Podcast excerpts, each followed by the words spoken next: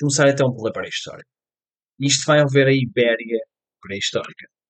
O registro mais antigo de hominídeos vivendo na Europa Ocidental foi encontrado na caverna espanhola de Atapuerca, uma ferramenta de pedreneira encontrada lá data de 1,4 milhão de anos antes. E os primeiros fósseis humanos datam aproximadamente 1,2 milhão de anos atrás.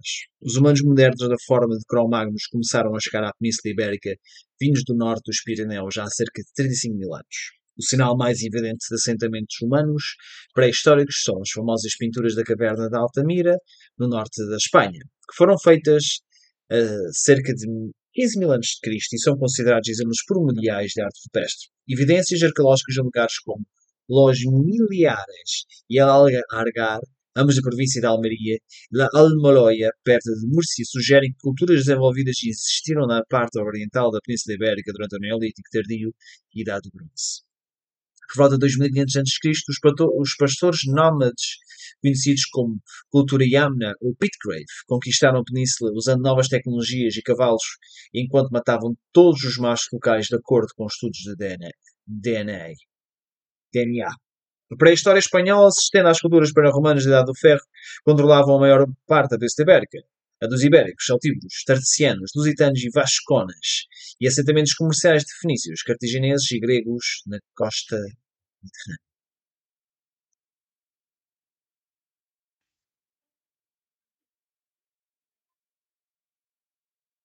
Agora vamos passar para a história inicial da Península Ibérica se focará principalmente nos povos pré-romanos da Península Ibérica. Antes da conquista romana, as principais culturas ao longo da costa mediterrânea eram os ibéricos, os celtas do interior e noroeste, lusitanos no oeste e os tártaros no sudoeste. Os marinheiros fenícios, cartagineses e gregos estabeleceram sucessivamente assentamentos comerciais ao longo da costa leste e sul, desenvolvimento da escrita da península, chamadas escritas paleo-hispânicas, deve ter ocorrido após a chegada dos primeiros colonos e comerciantes fenícios, provavelmente datados do século IX a.C., algum tempo depois. O sul da península era rico em colónias fenícias arcaicas, inigualável por qualquer outra região do centro ou oeste do Mediterrâneo. Eram povoados pequenos e densamente povoados. A colónia de Gadir, que mantinha fortes ligações com a sua metrópole de Tiro, destacou-se do resto da rede das colónias representando também uma organização sociopolítica mais complexa. Os gregos arcaicos chegaram à península do final do século VII a.C. Eles fundaram colónias gregas como Emporion, em 70 a.C. Os gregos são responsáveis pelo nome Ibéria, aparentemente depois do rio Iber, Ebro. No século VI a.C., grande parte do território do sul da Península Ibérica passou para a influência abrangente de Cartago, com dois centros de influência púnica em Gadir e Mastia. O último o último aperto se fortaleceu a partir do século IV a.C. Os Barcidas, após o desembarque em Gadir em 237 a.C., conquistaram militarmente os territórios que já pertenciam à esfera de influência de Cartago. Até 219 a.C., a presença da península era sustentada pelo controle de lugares como Cartago Nova e Acreleuque, ambos fundados por púnicos, bem como a rede de antigos assentamentos fenícios. E ora, muito bem, como é que era a Península Ibérica do século III a.C.? Estava dividido então por realmente várias regiões, com vários grupos linguísticos, os turatianos, os tartacianos, qual tinham uma forma residual, o céltico, o iberiano, o aquitiano, também conhecido como proto-basco, e o indo-europeu. Isto é, era pré-céltico, extremamente tão antigo. Ora, os grupos principais da região ibérica eram os Turdatani, e, e sendo algumas atividades secundárias uh, eram os Mantessani, isto é, o Tratano era um, um grupo etnogeográfico, e alguns dos, das colónias principais fundadoras eram dos fenícios, cartaginenses e gregos. Já que fenícios e cartaginenses, do ponto de vista, eram a mesmíssima coisa. Um, eu acho que aqui o grupo maior era de facto os celtas, especialmente pelos Chatici, Sturdudi, Carpetani, Celtiberi, Bacaxi, Turmeici, Cantabri, Astúrias e muitos outros. Isto lendo uh, penso do latim. A península foi um dos teatros militares da Segunda Guerra Púnica, 218 a 201 a.C., travada entre Cartago e a República Romana. As duas potências competiram pela supremacia do terreno ocidental. Os romanos expulsaram os cartagineses da península em 206 a.C. Os povos que os romanos conheceram no momento da sua invasão do que é hoje conhecida como Espanha eram os ibéricos. Habitando uma área que se estende desde a parte nordeste da Península Ibérica até o sudeste.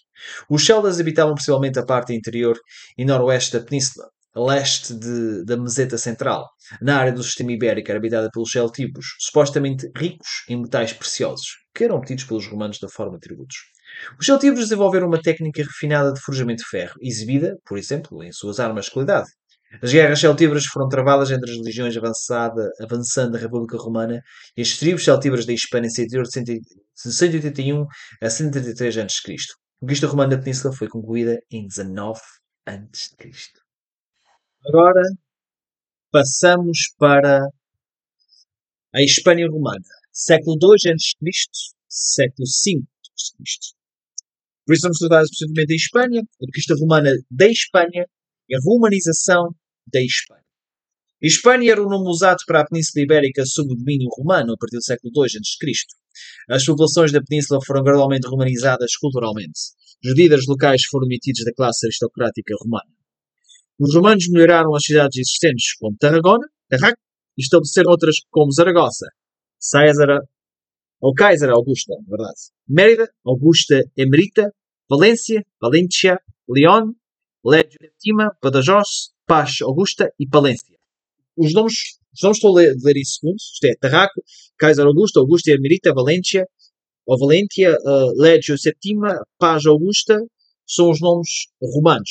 Palência parece não ter tido um nome romano, ou um nome romano que se manteve. Mas para traduzir mais ou menos, por exemplo, o que eu sei, a Legio Septima quer dizer Legião Sétima, Paz Augusta é paz do, de Augusto, que acho que era o nome para que era o nome do imperador, o primeiro imperador, diria. Penso que era, era deste tempo, deste senhor. E, e Augusto significa alguém que era iluminado. Iluminado sentido era escolhido.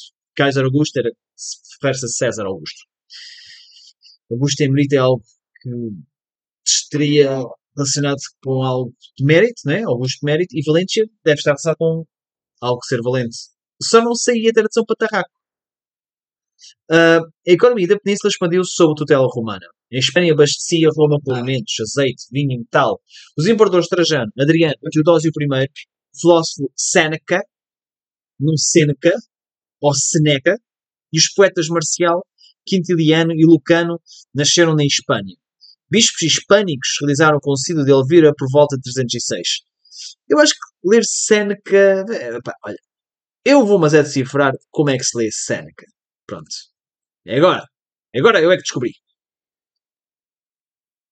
Seneca. Pronto, deve ser Seneca.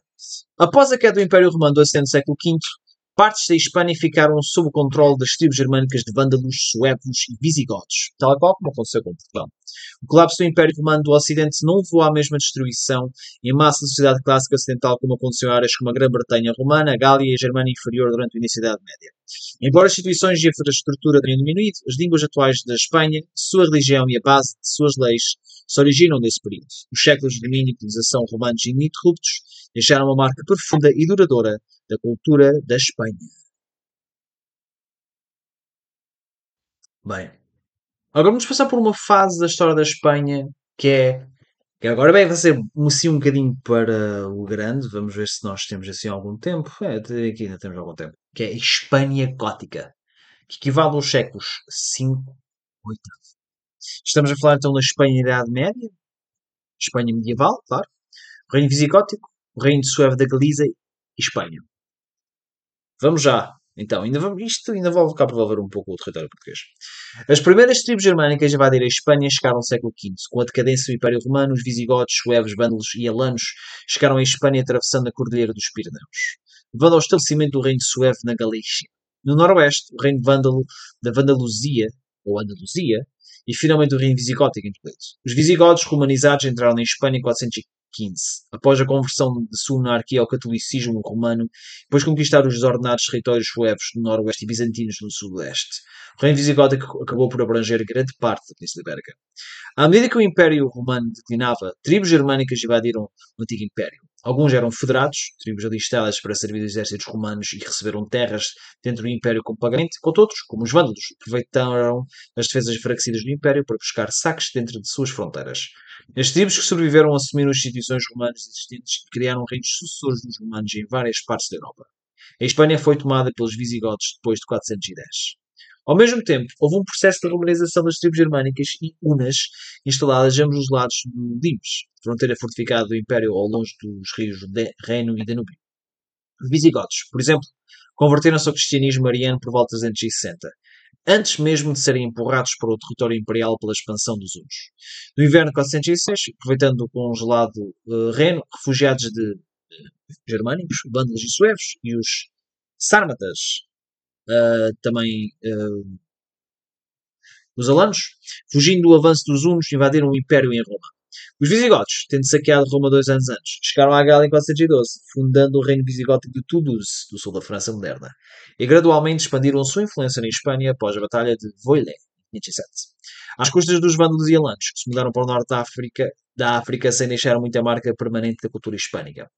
O reino visigótico mudou sua capital para Toledo e atingiu um ponto alto durante o reinado de Gildo.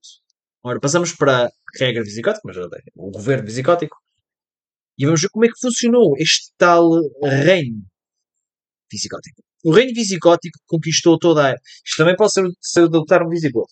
Conquistou toda a Espanha e a governou até o início do século VIII, quando a península caiu das conquistas muçulmanas. O Estado muçulmano na Espanha passou a ser conhecido como Al-Andalus.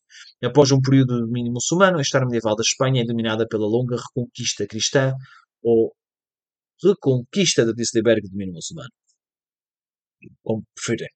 A conquista ganhou impulso durante o século XII, levando ao estabelecimento dos reinos cristãos de Portugal. Hey! Aragão, boa. Castela, sim, é fixe. E Navarra, também é bom. E, em 1250, reduziu o controle muçulmano ao Emirado de Granada, no sudoeste da península, que eu acho que seria o último reino muçulmano da Península Ibérica. O domínio muçulmano em Granada sobreviveu até 1422, quando caiu das mãos dos reis católicos. A Espanha nunca viu um declínio do interesse pela cultura clássica do grau observável da Grã-Bretanha, Gália, Lombardia e Alemanha. Os visigodos, tendo assimilado a cultura romana e sua língua durante seu mandato como federados, tendiam a manter mais das antigas instituições romanas e tinham um respeito único pelos códigos legais que resultaram em quadros e registros históricos contínuos durante a maior parte do período entre 415, quando o domínio visigótico da Espanha começou, e 611, quando se diz tradicionalmente que termina. Um, isto até pode ser encontrado de alguns capítulos de alguns dos seus livros, que é o Liber Ludicrum ou Lex Physicotum, que terá sido publicado em 654. Também conhecido como o Livro dos Juízes, que uh, Recessis promulgada, ou tinha promulgado, chama-se Recessis. Pá, este é difícil de ler. Nem parece. Bom, é visigodo. Com base no direito romano e no direito consuetudinário germânico trouxe a unificação legal aplicando a toda a população, tanto godos quanto hispano-romanos. Porque godos havia os visigodos e os ostrogodos. Os ostrogodos poderão ter-se misturado da Península Ibérica, mas não tiveram tanta visibilidade como os visigodos. Segundo o historiador Joseph F. O'Callaghan, naquela época eles já se consideravam um povo. O processo de unificação da população havia sido concluído e, juntamente com a natureza hispano-gótica, eles se autodenominavam gens gotorum, da Idade Média, Liber Ludicorium, Luciorium, verdade? Era conhecido como Código Visigótico e também como Fuero Rusco. Sua influência no direito se estende aos dias atuais. A proximidade dos reinos visigóticos ao Mediterrâneo e a continuidade do comércio mediterrâneo, mediterrâneo ocidental, embora em qualidade reduzida, sustentaram a cultura visigótica. A classe dominante visigótica procurou Constantinopla em busca de estilo e tecnologia. A religião católica espanhola também se uniu durante esse período. Período do governo no reino visigótico viu a disseminação do arianismo brevemente na Espanha. Os concílios de Toledo debateram o credo e a liturgia do catolicismo ortodoxo. E o concílio de Lerda, em 546, constrangeu o clero e estendeu o poder da lei sobre eles com a aprovação do Papa. Em 87, o rei visigótico de Toledo, Recaredo, ou Recaredo, converteu-se ao catolicismo e lançou um movimento na Espanha para unificar as várias doutrinas religiosas que existiam na terra. Isso pôs fim à dissensão sobre a questão do arianismo. Os visigodos herdaram na Antiguidade Tardia uma espécie de sistema pré-feudal na Espanha, baseado no sul do sistema de vilas romanas e no norte recorrendo aos seus vassalos para fornecer tropas em troca de proteção. O grosso do exército visigótico era composto por escravos criados no campo. O frouxo Conselho de Nobres que aconselhou os reis visigóticos na Espanha e legitimou seu governo foi responsável por levantar o exército, e somente com o seu consentimento o rei pôde convocar soldados. A economia do rei visigótico dependia principalmente da agricultura da pecuária. Há pouca evidência de comércio e indústria visigótica. Os hispânicos nativos mantiveram a vida cultural e económica da Espanha, tal como era, e foram responsáveis pelos tempos relativamente prósperos dos séculos VI e VII. Os assuntos administrativos da sociedade ainda eram baseados no direito romano e só gradualmente os costumes visigóticos e o direito comum romano se fundiram.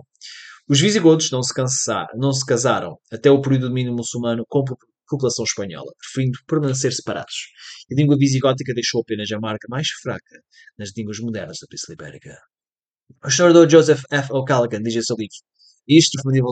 No final era visigótica a assimilação do hispano-romano e visigodos estava ocorrendo rapidamente. Os líderes da sociedade estavam começando a se verem como só povo. A se verem como só povo. Mas está mal escrito. As velhas diferenças foram desaparecendo. Não havia mais um povo separado, nem uma nobreza dividida. Pouca literatura em língua gótica permanece sobre o domínio visigótico. Apenas traduções de, de partes da Bíblia grega e alguns fragmentos de outros documentos sobreviveram isto. Já foi repetido. Os hispano-romanos consideraram o domínio visigodo e a sua adoção inicial da heresia ariana mais uma ameaça do que o islamismo e abandonaram sua servidão aos visigodos apenas no século VIII, com a ajuda dos próprios muçulmanos. O efeito mais visível do domínio visigótico foi o despovoamento das cidades à medida que seus habitantes se mudaram para o campo, mesmo enquanto o país desfrutava de um grau de prosperidade quando comparado à França e à Alemanha, onde o povo sofreu fome durante esse período. Os visigodos sentiram poucas razões para contribuir para o bem-estar, permanece a infraestrutura do seu povo e Estado. Isso contribuiu para a sua queda, pois não podiam contar com a lealdade de seus súditos quando os mouros chegaram no século VIII. Ora, apesar disto tudo, como é que funcionava a orivesaria da Espanha visigótica? Na Espanha, uma importante coleção de serralharia visigótica foi encontrada em Guadamur, da província de Toledo, conhecida como Tesouro de Huarrazar. Este achado arqueológico é composto por 26 coroas votivas e cruzes de ouro da Oficina Real de Toledo, com sinais de influência bizantina. Duas importantes coroas votivas são as de Recessuif e de Suintila, expostas no Museu Arqueológico Nacional de Madrid. Ambos são feitos de ouro, incrustados de safiras, perlas e outras pedras preciosas. A coroa de Suintila foi roubada em 1921 nunca mais recuperada. Fosca, isso é sério. Uma perda. É uma mesma perda para a Espanha, talvez para a Península Ibérica, mas para a Espanha, pessoalmente, acho que é horrível. Existem várias outras pequenas coroas muito descritivas do tesouro. Sim, as coisas piores, mas é uma perda histórica, pronto. As fibras aquiliformes, em forma de águia, que foram descobertas em necrópolis como Duraton, Madrona ou Casteltierra, cidade de Segóvia. Essas fibras eram usadas individualmente ou em pares, como colchetes ou alfinetes em ouro, bronze e vidro para roupas. As fivelas dos cinco visigóticos, símbolo de classe e status característicos do vestuário feminino visigótico, também são notáveis como obras de orivesaria. Algumas peças contêm excepcionais incrustações de lápis lazuli de estilo bizantino e são geralmente de forma retangular, com liga de cobre, granadas e vidro. Ora, e quanto à sua arquitetura, como é que era da Espanha visigótica? Não é? Tanto da sua arquitetura como da sua arte, claro. Durante o governo da Espanha, os visigodos construíram várias igrejas do estilo basílica ou cruciforme que sobrevivem, incluindo as igrejas de San Pedro de la Nave, em El Campillo, Santa Maria de Melque, em San Martín de Montalbán, Santa Lúcia del Trampal, em Alcuéscar, Santa Comba, em Bandé, e Santa Maria de Lara, em Quintanilla de, la Vin, de las Vinhas. Aquele da espanhol. A cripta visigótica, a cripta Santolin, na Catedral de Palência, é uma capela visigótica de meados do século VII, construída durante o reinado de Wamba para preservar os restos mortais do mártir Santo Antonino de Pamiers, um nobre visigótico gaulês, ou de Pamiers, nobre visigótico gaulês trazido de Narbonne para a Espanha visigótica em 672 ou 673 pelo próprio Wamba. Estes são os únicos restos da Catedral Visigótica de Palência. Recopólis, localizada perto da pequena vila moderna de Zorita de los Cais, na província de Guadalajara, Castela-La Mancha, Espanha. É um sítio arqueológico de uma das, pelo menos, quatro cidades fundadas da Espanha pelos visigodos. É a única cidade da Europa Ocidental fundada entre os séculos V e VII, alternamente numérico e cardinal. A construção da cidade foi ordenada pelo rei visigótico Diogildo para homenagear seu filho Recarete e servir como sede de Recarete com, com o rei da província visigótica Celtíbria, a oeste da Carpantânia, ficava a capital principal, Toledo. Diogildo e Recarete também são nomes alternativos. Eu acho que eu li, ou pelo menos devo ter uh, informado mal, mas eu pensava que os visigodos uh, não, não seriam os reis por sucessão, mas por uh, votação. Mas isto podem ser da exceção. E quanto à religião, como foi a história do catolicismo romano na Espanha, especialmente à altura dos visigodos? No início do reino visigótico, o arianismo era a religião oficial em Espanha, mas apenas por um breve período. Segundo a historiadora Ray Marsh Smith, que nasceu em 1905 e viria a falecer em 1921, em 587, Recarese, o rei visigótico de Toledo, converteu-se ao catolicismo e lançou um movimento para unificar as várias doutrinas religiosas que existiam na Península Ibérica. Os concílios de Toledo debateram o credo e a liturgia do catolicismo ortodoxo, concílio de Lerida em 546 constrangeu o clero e estendeu o poder da lei sobre eles com aprovação do Papa. Quando os visigodos se apegavam à fé ariana, os judeus eram bem tolerados. A lei romana e bizantina anterior determinava seu status e já os discriminava fortemente. A historiadora Jane Gerber relata que alguns dos judeus ocuparam cargos importantes do governo ou no exército, outros foram recrutados e organizados para o serviço de guarnição, outros ainda continuaram a ocupar cargos senatoriais. Em geral, então, foram bem respeitados e bem tratados pelos reis visigóticos, ou seja, até a sua autorização do arianismo para o catolicismo. A conversão ao catolicismo em toda a sociedade visigota reduziu o atrito entre os visigodos e a população hispano-romana. No entanto, a conversão visigota impactou negativamente os judeus, que passaram a ser escrutinados por suas práticas religiosas. Agora vamos passar a uma parte bastante interessante. O Alana Luz Islâmico e a Reconquista Cristã. Séculos oitavo, teve 15. Décimo quinto, será isso. Estamos a falar então da conquista omíada da Espanha, o Al-Andalus, como já referimos.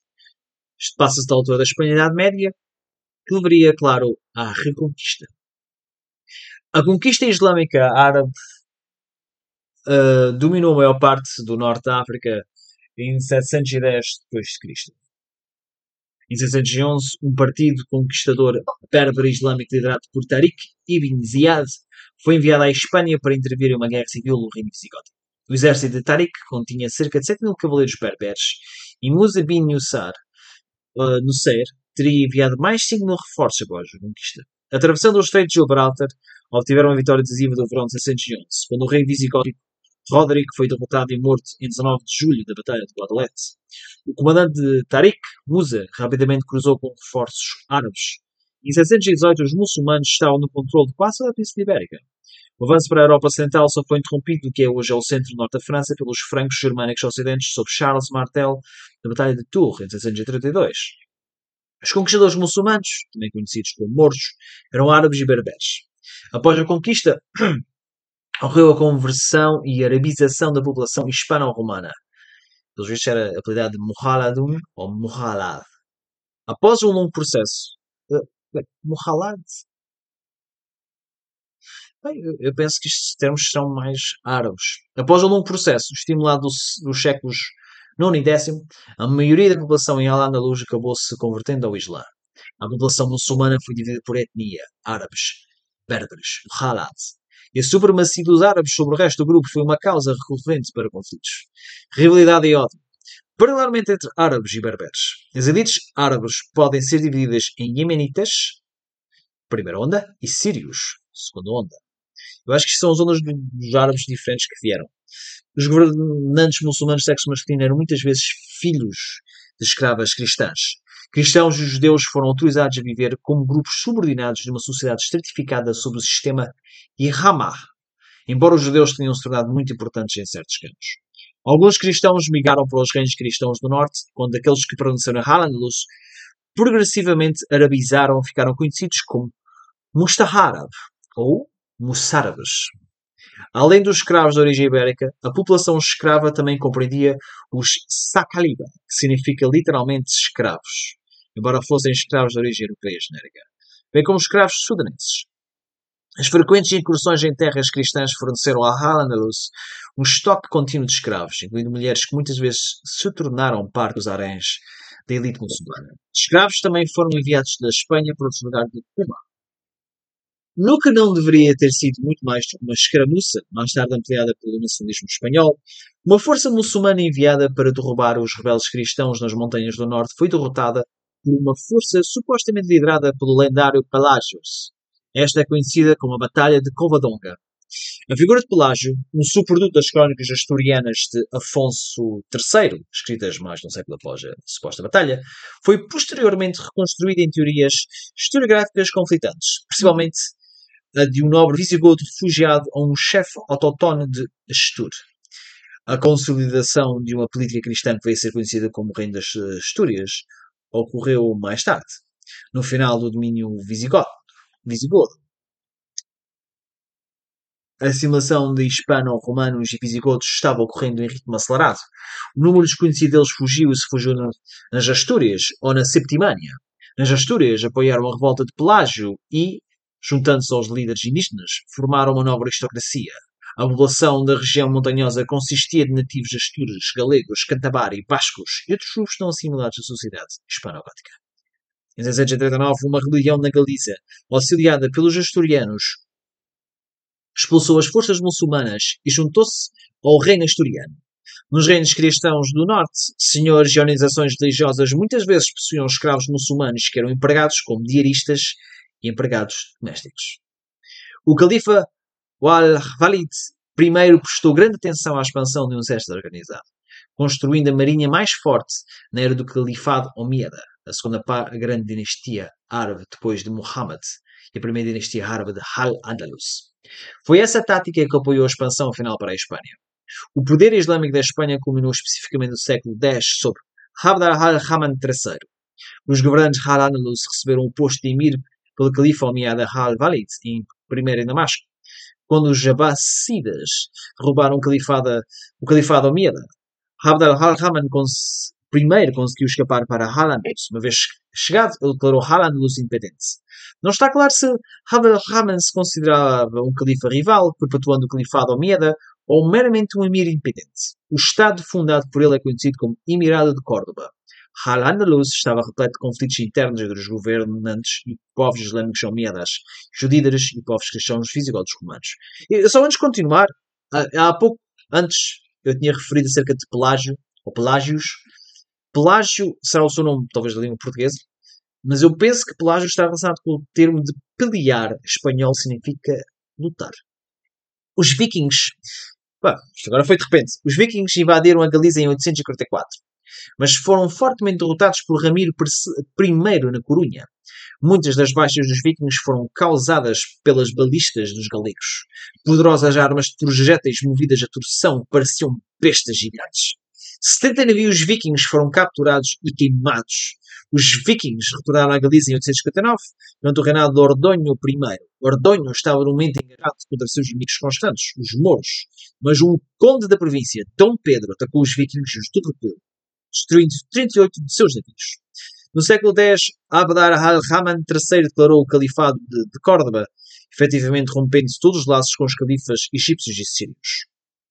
O califado estava principalmente preocupado em manter sua base de poder no norte da África. Mas essas posses acabaram diminuindo para a província de Ceuta. A primeira marinha do emir de Córdoba foi construída após a exceção viking do Guadalquivir em 844, quando saquearam Sevilha. Em 942, Ataques húngaros à Espanha, especialmente da Catalunha, ocorreram, de acordo com o trabalho de Ibn Hayyan. Enquanto isso, uma lenta, mas constante migração de súditos cristãos para os reinos do norte da Espanha cristã estava lentamente aumentando o poder deste último. Al-Andalus coincidiu com La Convivência, uma era de relativa tolerância religiosa, e com a idade de ouro da cultura judaica de, na Península Ibérica.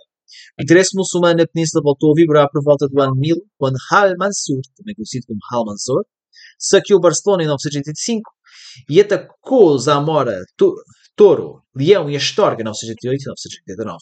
Controlavam o acesso à Galiza. Sob seu filho, outras cidades cristãs foram submetidas a numerosos ataques. Após a morte de seu filho, o califado mergulhou uma guerra civil e se fragmentaram nos chamados reinos da Taifa. Os reis da Taifa competiram entre si não apenas na guerra, mas também na proteção das artes. A cultura teve um breve nascimento. As aceifas, expedições militares muçulmanas feitas no verão na Espanha medieval, era a continuação de uma política dos tempos do Emirado. A captura de numerosos contingentes de escravos cristãos, os Sakaliba, plural de ciclab e escravo, estes, estas eram a parte mais lucrativa do botim. e constituíam um excelente meio de pagamento para as tropas. Tanto que muitas ceifas eram verdadeiras caçadas às pessoas. Os almohadas, que haviam tomado controle dos territórios almorávidas do Maghreb e Al-Andalus em 1147, superaram os almorávidas da perspectiva islâmica fundamentalista e trataram os jeans não crentes com severidade. Diante da escolha da morte, conversão e imigração, muitos judeus cristãos foram embora. Em meados do século XIII, o Emirado de Granada era o único reino muçulmano independente na Espanha, que sobreviveu até 1422, tornando-se um estado vassal de Castela ao qual prestou homenagem. Agora, vamos ver especificamente, apesar que isto vai ser pouco, pelo que estou a ver, da guerra entre muçulmanos e cristãos. A Espanha medieval foi palco de guerras quase constantes entre muçulmanos e cristãos. Os reinos de Taifa perderam terreno para os reinos cristãos do norte. Após a perda de Toledo em 1085, os governantes muçulmanos convidaram constantemente os almorávidas, que invadiram a Andalus, no norte da África, e estabeleceram um império. No século XII, o Império Almorávida novamente se desfez, apenas para ser tomado pela invasão almohade. Foi derrotada por uma aliança dos reinos cristãos na decisiva Batalha de las Navas de Tolosa, em 1212. Em 1250, quase toda a Espanha estava de volta do domínio cristão, com exceção do reino muçulmano de Granada. E agora vamos falar de uma coisa importante: a língua espanhola e as universidades. No século XIII, muitas línguas eram faladas dos reinos cristãos da Espanha. Estas eram as línguas românicas baseadas no latim, no castelhano, aragonês, catalão, galego, aranês, asturiano, leonês e português. E a antiga, e a antiga língua isolada do basco.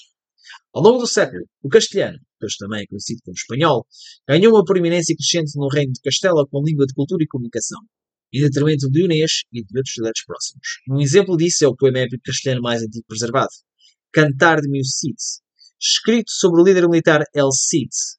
Provavelmente inspiração para um personagem de série de videojogos japonês Final Fantasy, Cid.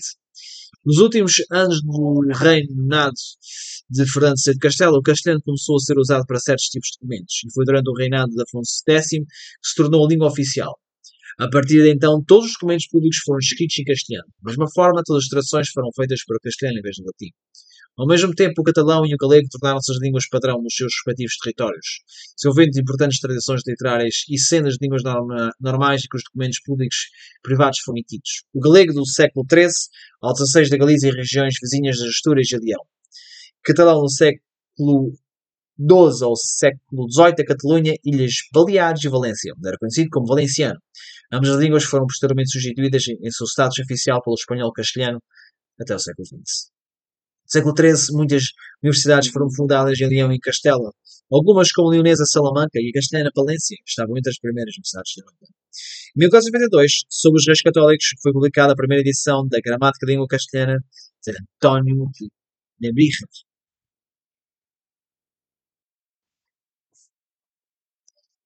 Agora vamos explorar um bocadinho a Espanha moderna adiantada.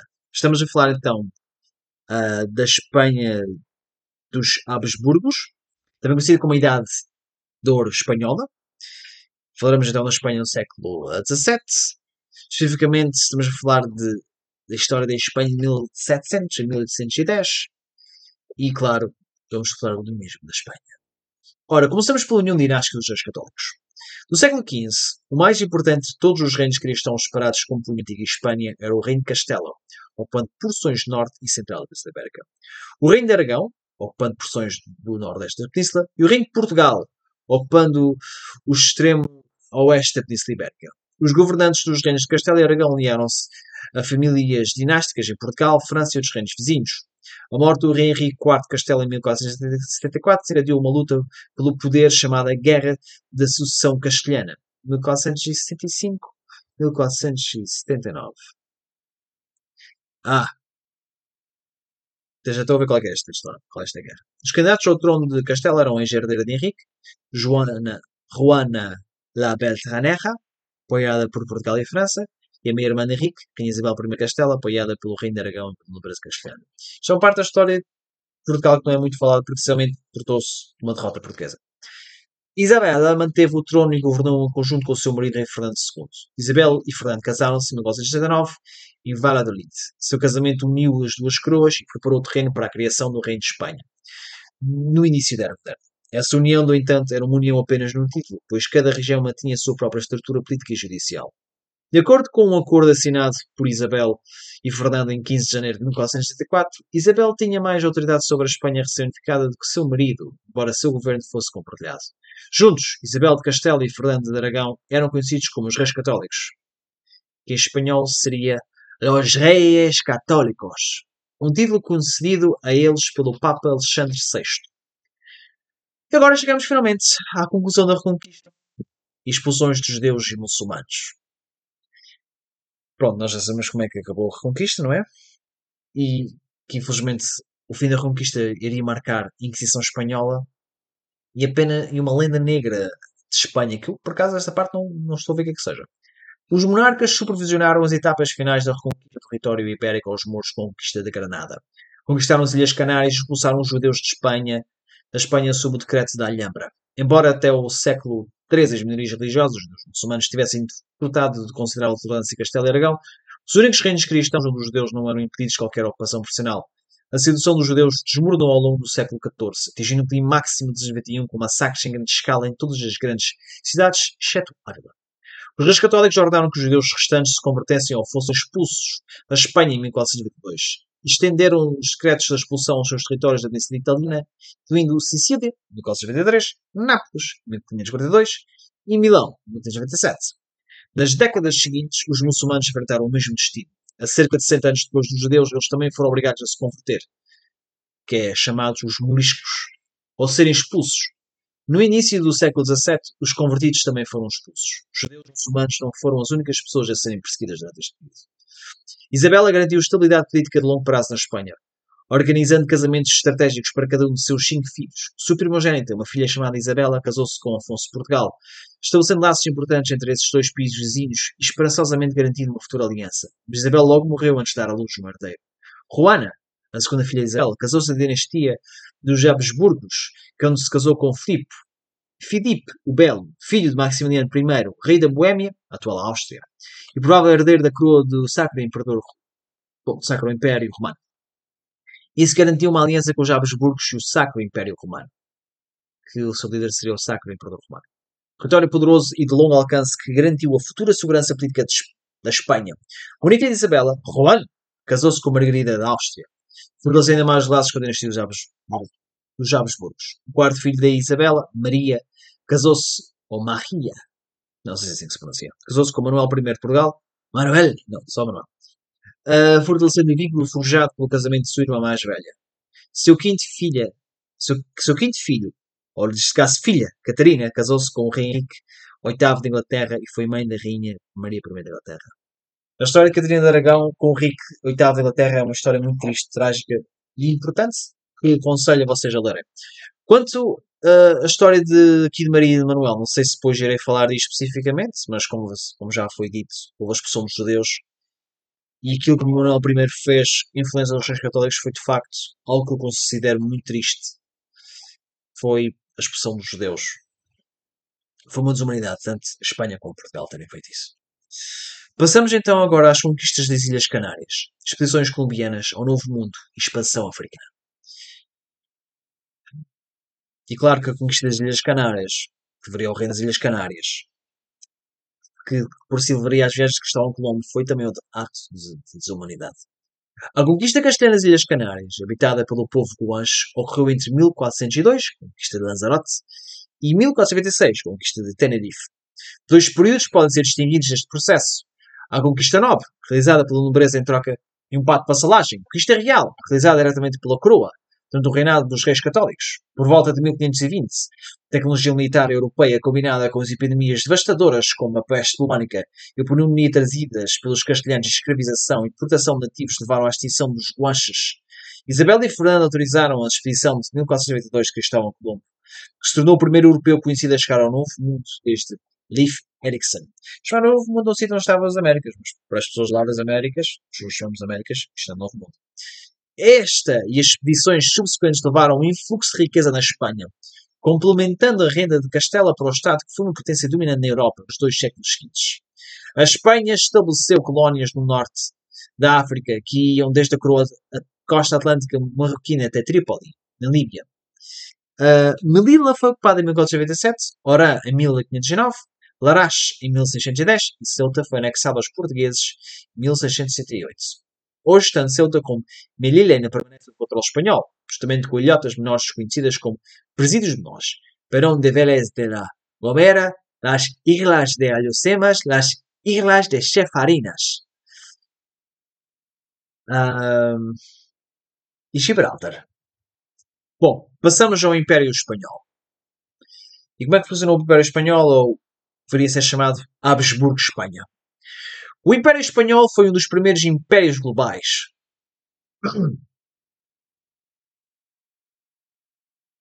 Vamos continuar.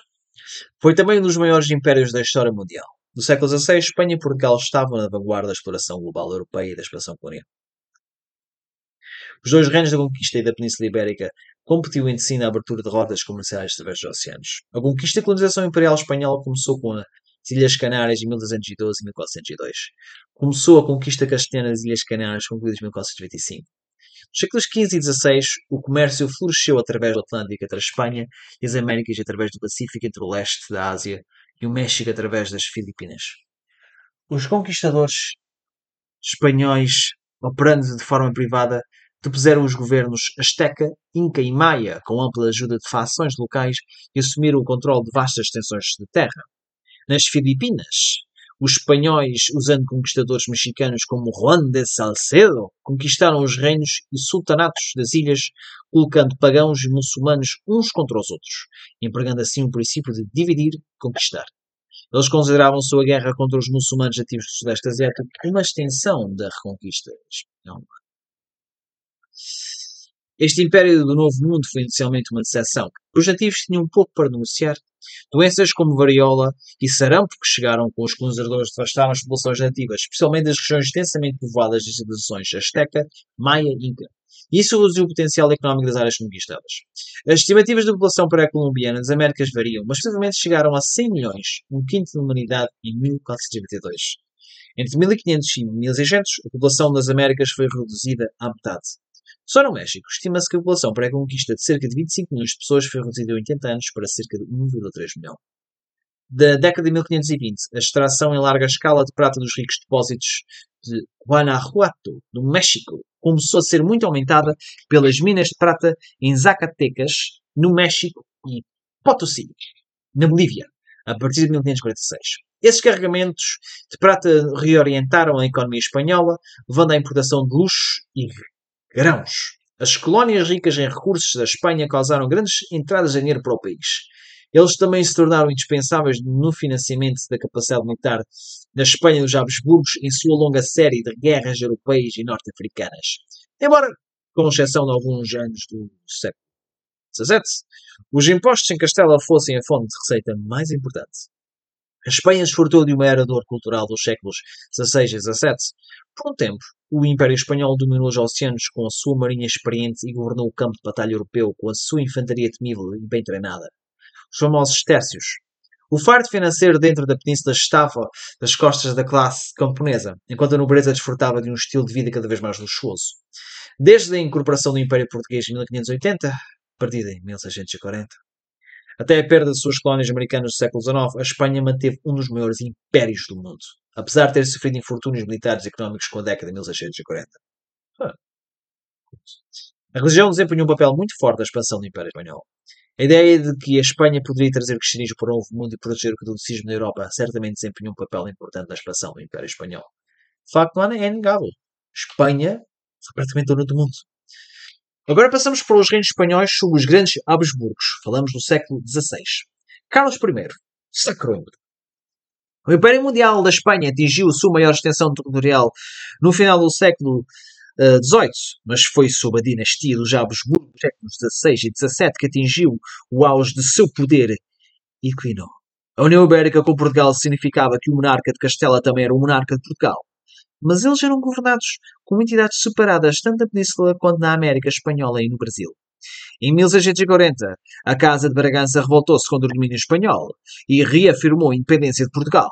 Quando o primeiro governante dos Habsburgo da Espanha, Carlos I, tornou-se rei da Espanha em 1516, com sua mãe como a Rainha Juana I relativamente impotente e mantida presa até a sua morte em 1955, a Espanha tornou-se central para as lutas dinásticas da Europa. Depois que ele se tornou rei da Espanha, Carlos também se tornou Carlos V, Sacro Imperador Romano e, por causa de seus domínios amplamente dispersos, era frequente na Espanha. Em 1556, Carlos abdicou de suas posições, dando seu Império Espanhol a seu único filho sobrevivente, Filipe II da Espanha, e o Sacro Império Romano a seu irmão, Fernando.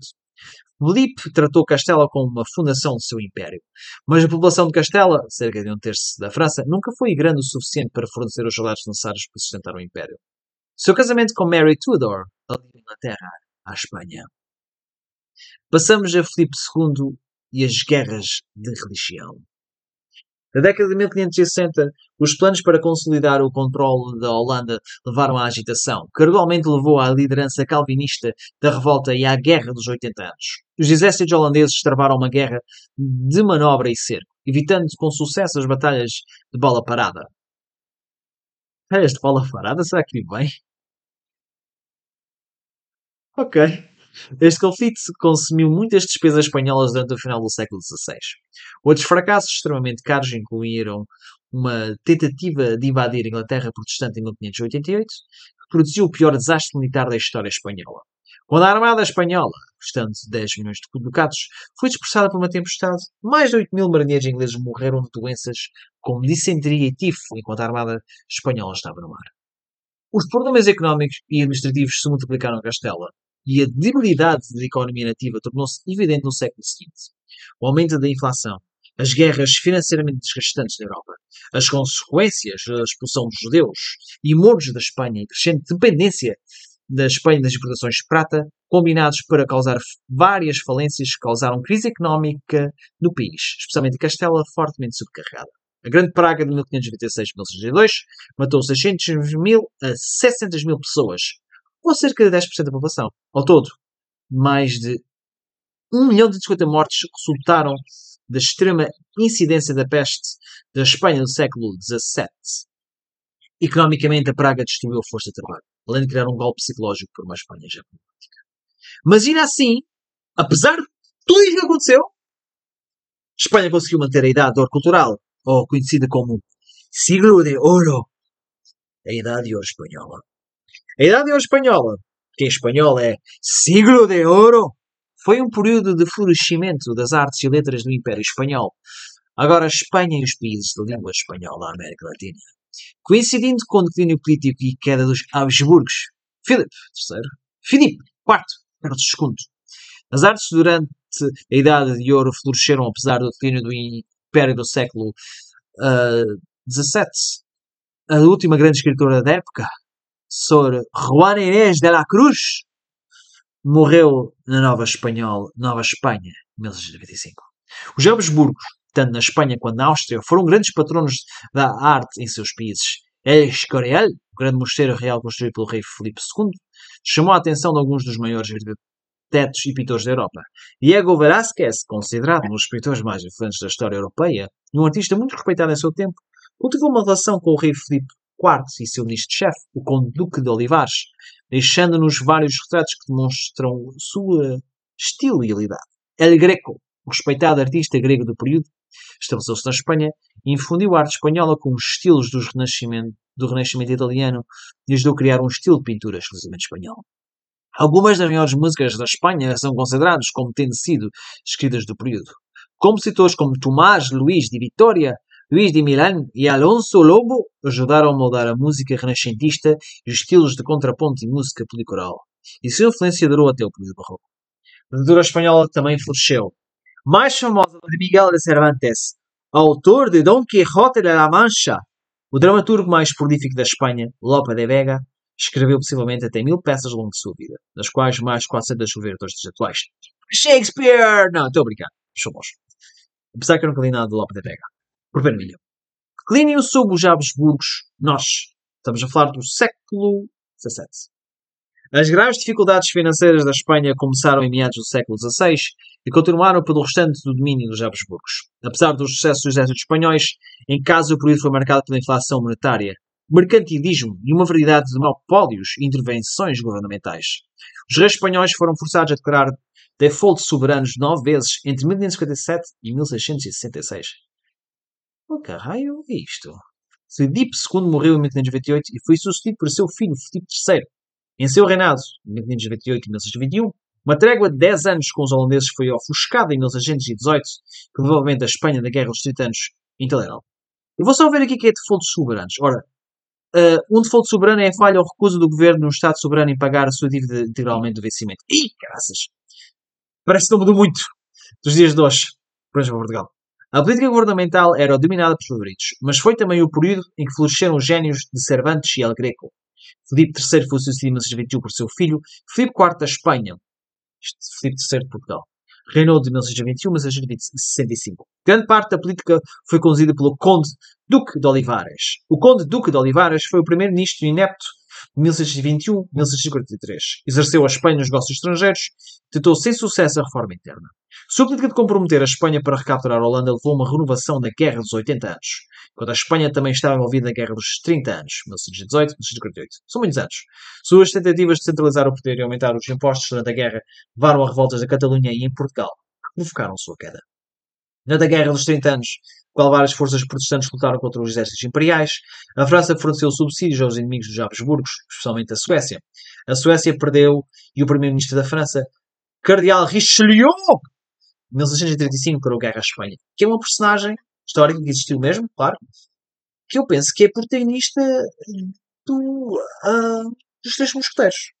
Agora não tenho bem certeza. A guerra aberta com a Espanha começou com a sua vitória promissora para os franceses em Les Avants, em 1685, escrita por Alexandre Dumas.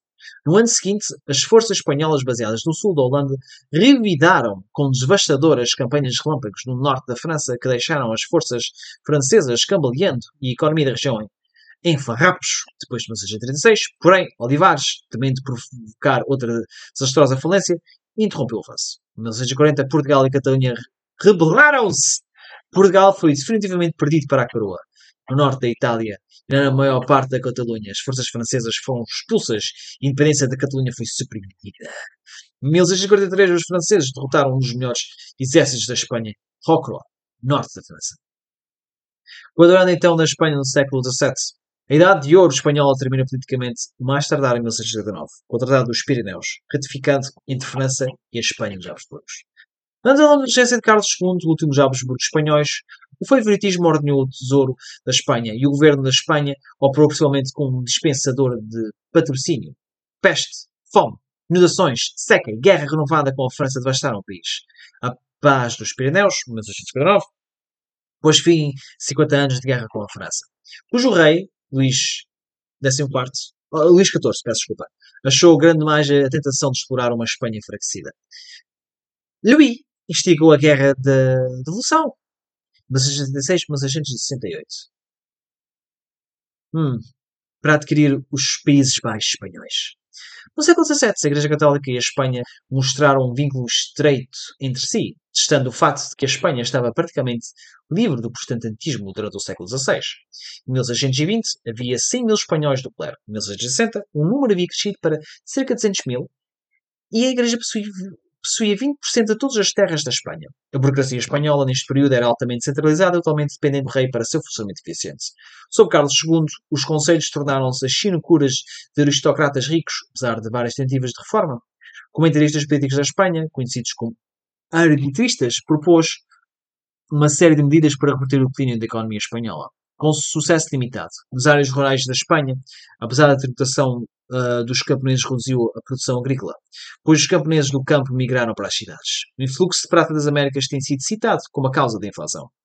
Embora apenas um quinto do metal precioso, ou seja, o quinto real, quinto uh, tenha ido para a Espanha.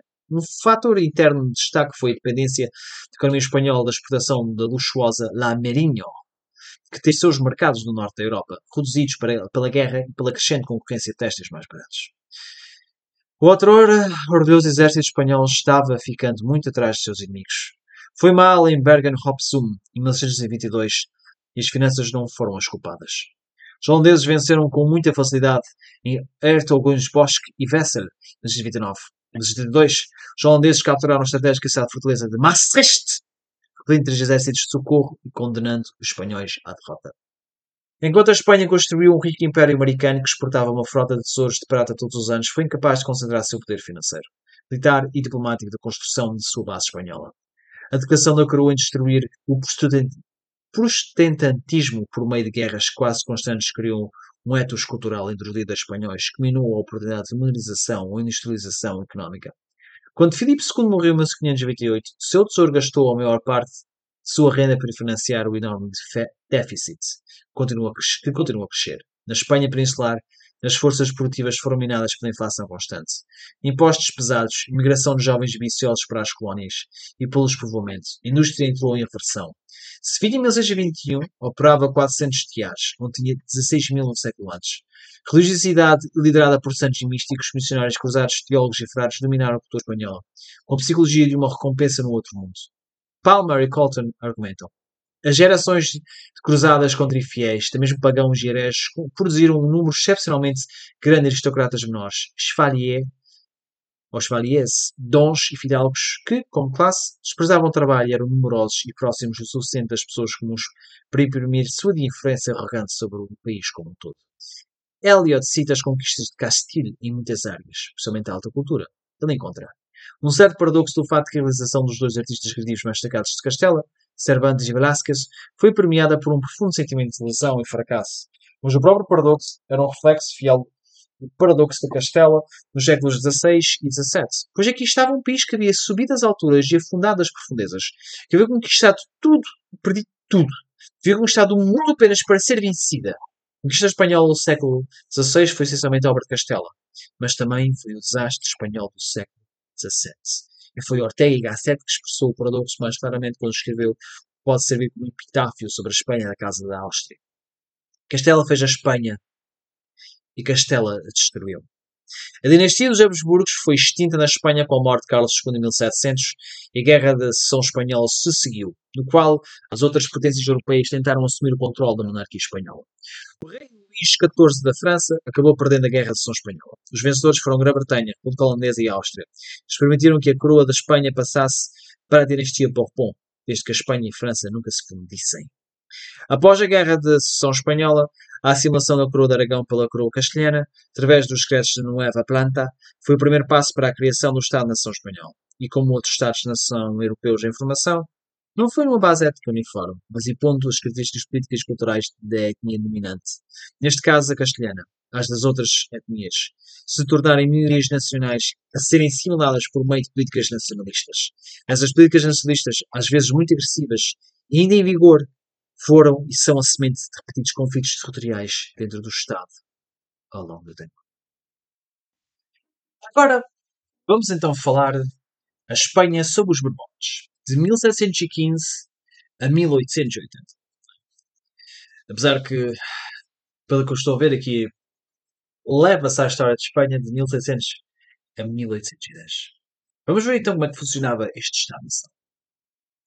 Carlos II morreu em 1700 e, sem herdeiro direto, foi sucedido pelo seu sobrinho neto Philippe d'Anjou, um príncipe francês.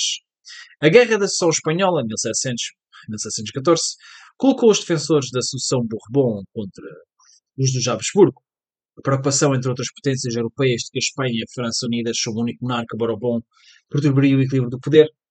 A guerra colocou a poderosa França e Espanha bastante forte contra a grande aliança da Inglaterra, Portugal, Saboia, Holanda e Áustria.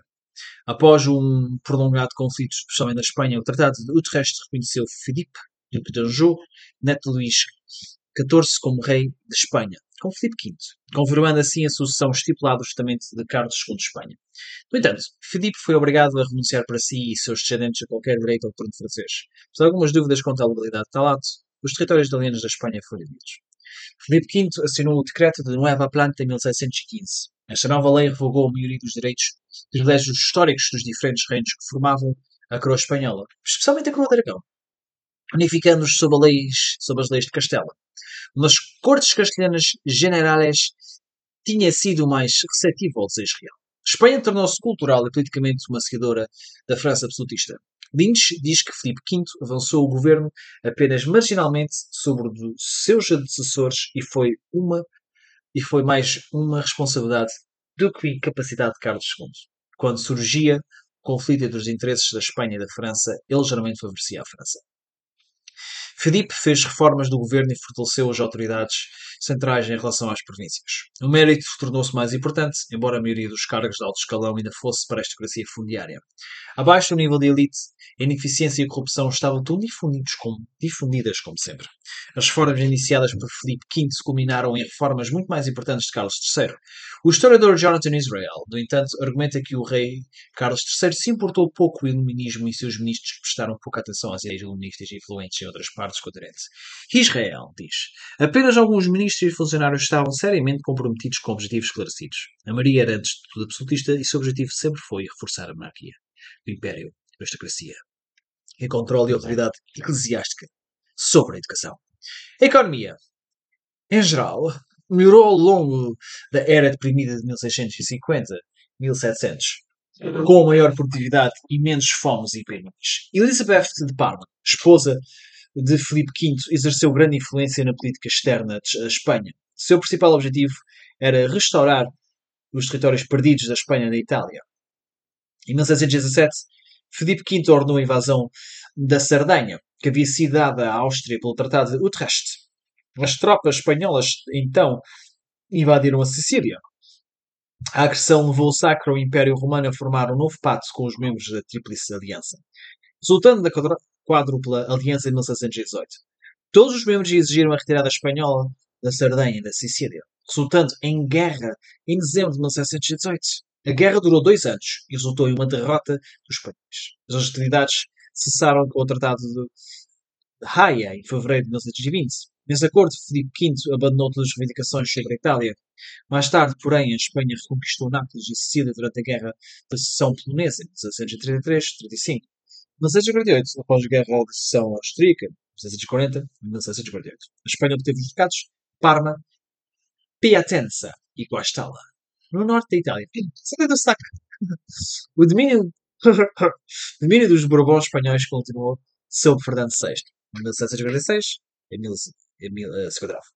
E Carlos III, 1659 88. Sob o governo de Carlos III seus ministros Leopoldo de Gregório, Marquês de Esquilache e José Moninho, Conde de Florida Blanca. Florida Blanca, escrevi bem. A economia melhorou. Temendo que a vitória da Grã-Bretanha sobre a França na Guerra dos Sete Anos, 1656 e 63, ameaçasse o equilíbrio do poder europeu, a Espanha uniu-se à França e invadiu Portugal, aliado britânico, mas sofreu uma série de derrotas militares e acabou tendo que ceder. Flórida, para os britânicos do Tratado de Paris, em 1683, ganhando Louisiana da França. A Espanha recuperou a Flórida com o Tratado de Paris, em 1683, e que encerrou a Guerra Revolucionária Americana, 1975 a 1683 e ganhou uma posição internacional melhorada. No entanto, não houve impulsos reformadores do reinado de Carlos IV, de 1988 à abdicação de 1908, visto por alguns como deficiente mental. Dominado pelo amante de sua esposa, Manuel de Godoy, Carlos IV embarcou em políticas que roubaram grande parte das reformas de Carlos III. Pois só por brevemente à França revolucionária início das guerras revolucionárias uh, francesas a Espanha foi persuadida a uma aliança desconfortável com o seu vizinho do norte, apenas para ser bloqueada pelos britânicos. A vacilação de Carlos IV, culminando em seu fracasso em honrar a aliança ao negligenciar a aplicação do sistema continental, levou a invasão da Espanha em 1808 sob Napoleão I e imperador dos franceses, desencadeando assim a Guerra Peninsular. Com enormes perdas humanas e patrimoniais e perda de controle sobre a maior parte do Império Ultramarino, mas a maior parte do século XVIII a Espanha havia detido seu relativo declínio da última parte do século XVII. Mas, apesar do progresso, continuam a ficar para trás dos desenvolvimentos políticos e mercantis que então transformavam outras partes da Europa, especialmente a Grã-Bretanha, os Países Baixos e da França. O caos desencadeado pela Guerra Peninsular fez com que essa lacuna se alargasse muito e retardou a industrialização da Espanha. A ideia do iluminismo chegou à Espanha de forma atenuada por volta de 1650. A atenção se concentrou na medicina e na física com alguma filosofia. Os visitantes franceses e italianos eram influentes, mas havia pouco desafio ao catolicismo ou à igreja, como caracterizava os filósofos franceses. A principal figura espanhola foi Benito Feijó, 1676 e 1774 um monge beneditino e professor. Foi um divulgador do sucesso, conhecido por encorajar o pensamento científico e empírico e um esforço para desmascarar mitos e superstições. Na década de 1770, os conservadores lançaram um contra-ataque e usaram a censura e a Inquisição para suprimir as ideias iluministas. No topo da estrutura social da Espanha da década de 1780 estavam a nobreza e a igreja. Algumas centenas de famílias dominavam a aristocracia, com outras 500 mil com status de nobreza. Havia 200 mil homens e mulheres da igreja, metade deles em mosteiros fortemente dotados, controlavam grande parte das terras não pertencentes aos nobres. A maioria das pessoas estava em fazendas, seja como peões sem terra ou como proprietários de pequenas propriedades. A pequena classe média urbana estava crescente, mas era desconfiada tanto pelos latifundários como pelos capazes. E pronto, eu acabo por aqui porque hum, a história de Espanha é muito maior, não é?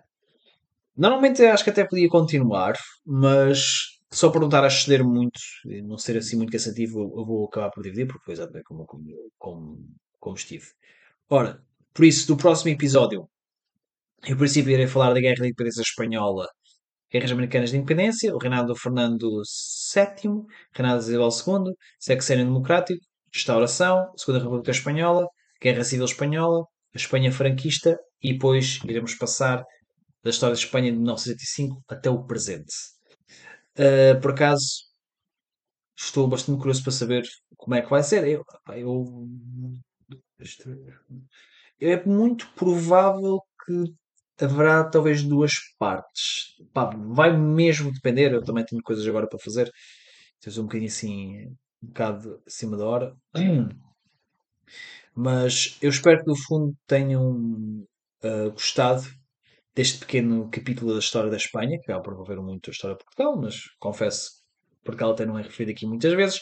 Mas muito do que aconteceu aqui, uh, alguns deste resquício, ou começaram em Portugal, ou Portugal sentiu, não é? O que é interessante, vendo uma perspectiva. Isto é, como, parece que uma coisa qualquer que estava a acontecer em Portugal, tipo do género, que é isto, que é isto, quando é que continua, quando é que isto começa? Depois está ali Espanha, tem a resposta sempre a tudo. Pronto, seja como for, uh, espero que tenham gostado e até uma próxima.